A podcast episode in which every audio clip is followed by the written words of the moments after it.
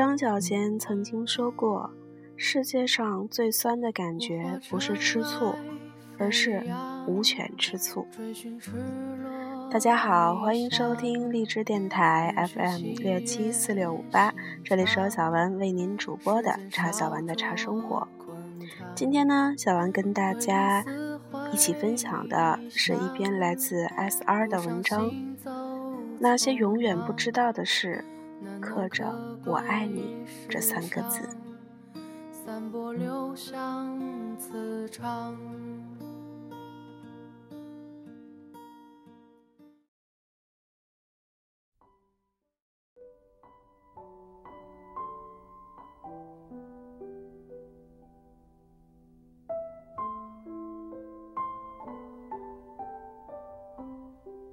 张小娴曾经说：“世界上最酸的感觉不是吃醋，而是无权吃醋。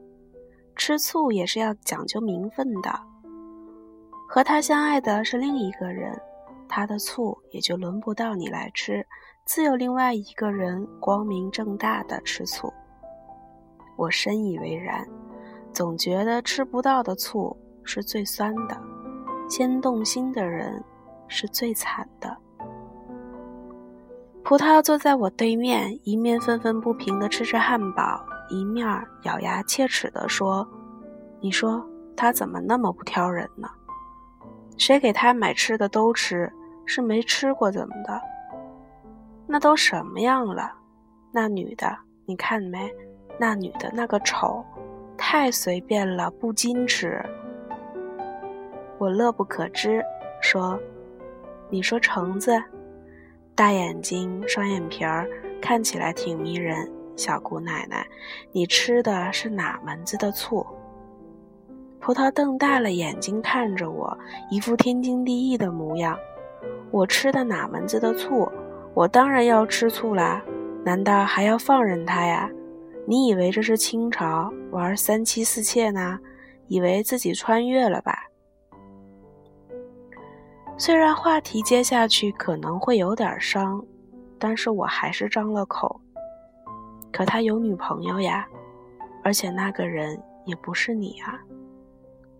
在他女朋友看来，你和这姑娘没区别的，不过是一个久一点出现，一个是晚一点出现罢了，都是人家两位名正言顺路上的拦路杆啊。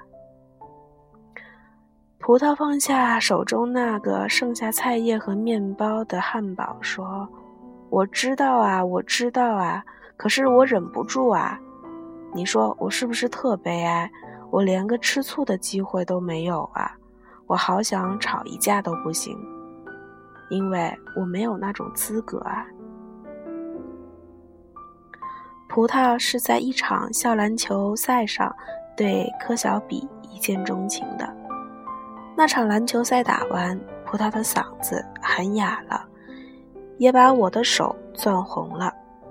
回去的路上，他似乎都带着光的，走路都虎虎生威，喋喋不休。刚才的二十四号怎么那么帅？我烦得不行，只好鼓励他去追小伙儿，忙说：“喜欢就去追呀，你也老大不小。”我拉扯你都这么多年了，不是为了让你当花痴的，你能不能争口气领回来，让我也参观参观？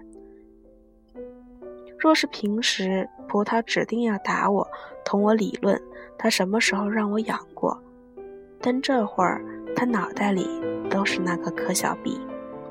听我说完，竟一拍大腿：“对呀，我要去追他。”大约两周以后，葡萄有了自己崭新的事业和追求，校篮球队的经理兼业务员兼后勤兼食堂联络员。但两周零两天后，他带回来一个好消息和一个坏消息。坏消息是柯小比有女友，在这所学校的另外一个城市的校区，从高中一同考过来的，知根知底儿。好消息是，柯小比同女友阴差阳错调剂到了不同校区异地，见面次数不多，有机会可以攻破堡垒。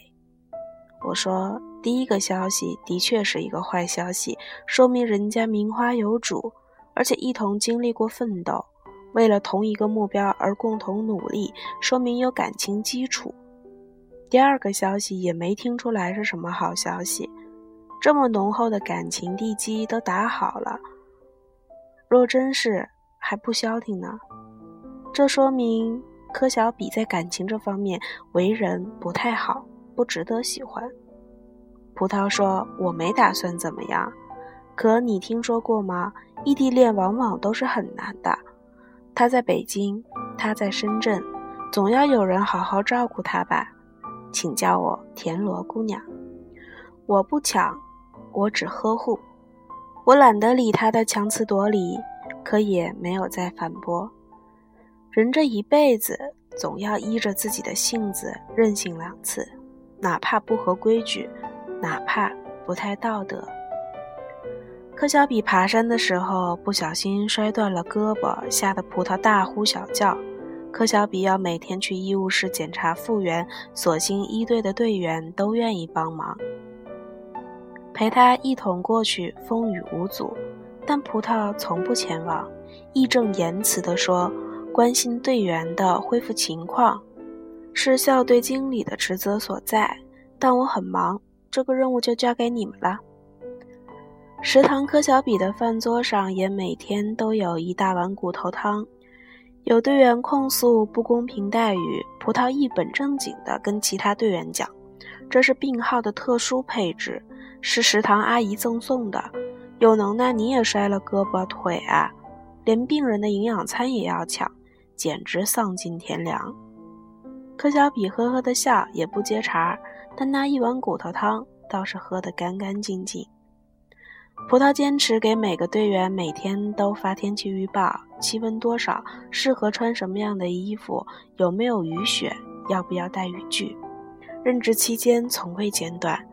校队里的同学都说葡萄是天气小雷达，葡萄也不否认，只是咯叽咯叽的笑两声，又板着一张脸对他们说：“本经理是怕你们感冒影响比赛发挥，一个个的都不注意。”这回每天都告诉你们天气多少，应该穿什么。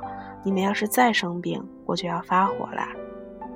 大伙儿都连忙称是，说这么多球队的经理走了一茬又来一茬，换了一批再换一批，最不怕麻烦的就是他了。葡萄和学校申请，每个队员应该至少至少三套球衣。也不知道是用了什么套路，学校竟批准了这一大笔的经费。他把球衣都发给队员，告诉大家都在球衣上签上自己的名字。柯小比收到的球衣是二十四号、八号和十号。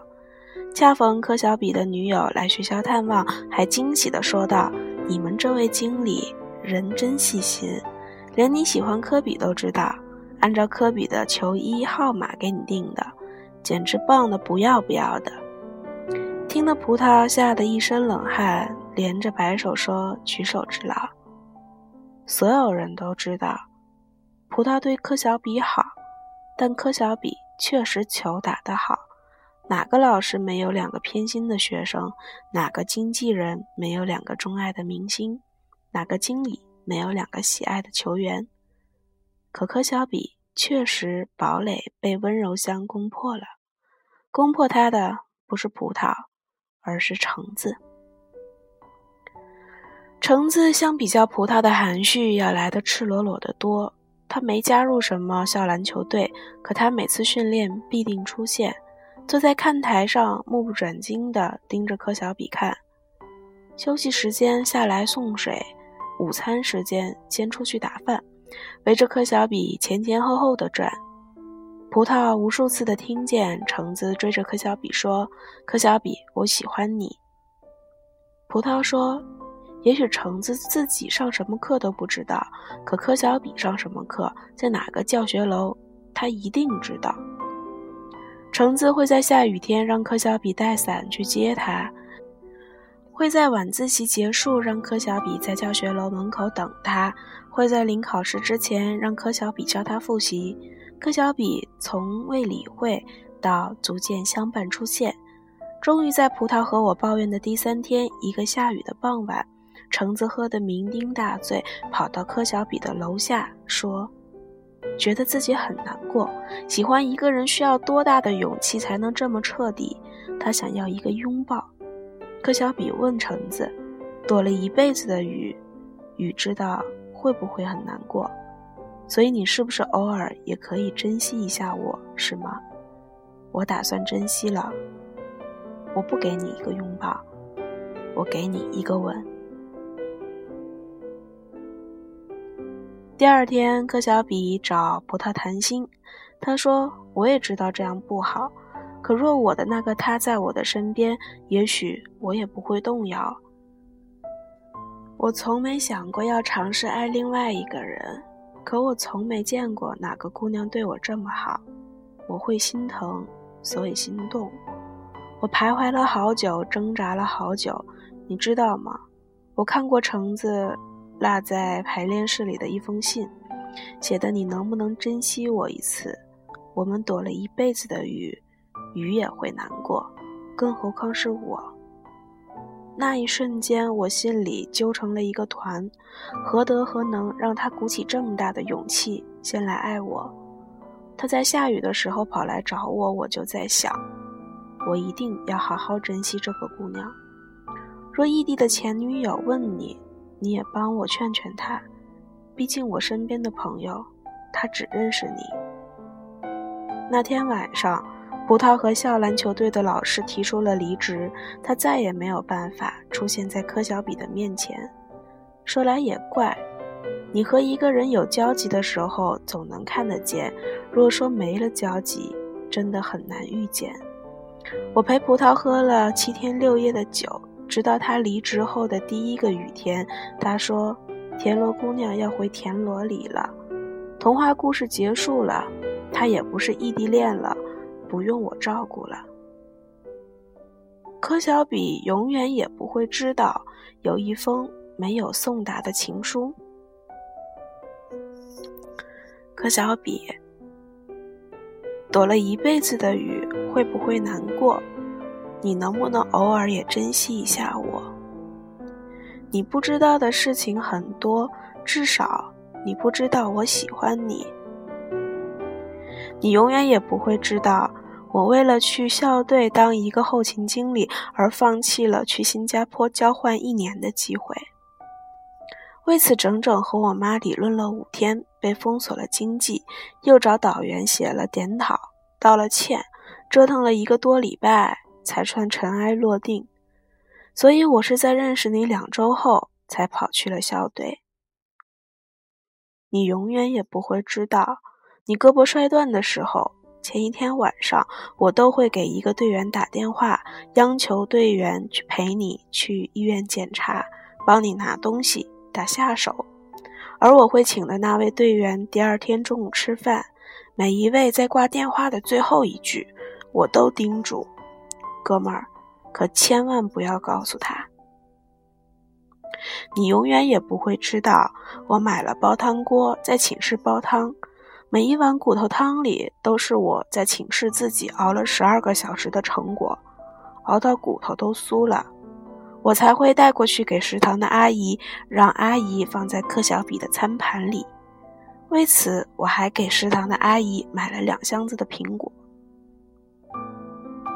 你永远也不会知道，我给每个人每天都发天气预报，叮嘱穿衣，是因为那次天气降温，你突然感冒，流着鼻涕在训练中心抱怨说自己身体不好。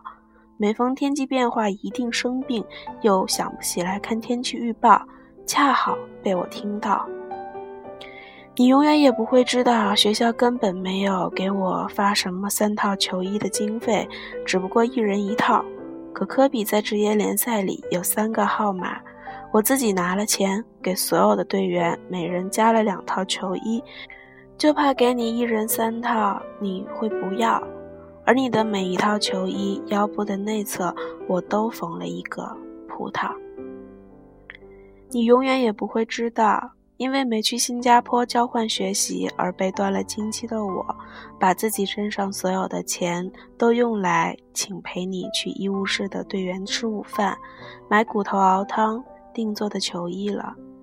我吃了整整四箱子的泡面，连过节时回家的车票都是六给我买的。本打算在你毕业的时候告诉你一切，谢谢你让我的心沸腾过了。虽然你从来没有走近，我不是没有想过主动追你，可我知道你有女友，我告诉自己克制，别让你两难，只不过是想你在身边罢了。但现在有别的女孩出现，她比我大胆，每次我看见她过来，都想拉着你的手说我是她女友，可我不是。你的女友在中国的另一头，你知道吗？我刚发现吃不到的醋是最酸的，先动情的人是最惨的。我连吃醋的资格都没有，所以我现在告诉你那些你不知道的事，想问你，愿不愿意和我试一试？可小比永远也不会知道，那封落在训练室里的情书是葡萄写的。葡萄写错了一个字，而在另外一张纸上重写了那封情书。可小比看到的那一篇是被遗弃的不完整版。躲了一辈子的雨，会不会难过？你能不能偶尔也珍惜一下我？重新写的那一封，永远也不会被送出去，已经和着葡萄烂掉的心一起碎了。这个世界上有那么多你不知道的事儿，你不知道放在你面前的两张演唱会门票，他一个月不舍得打一次出租车，没买过一件大衣。你不知道你早上随口吃进的那杯豆浆，他需要早起一小时排队等候，一路握在胸口。你不知道深夜装作陪你若无其事聊天的他，却早已经熬红了眼睛。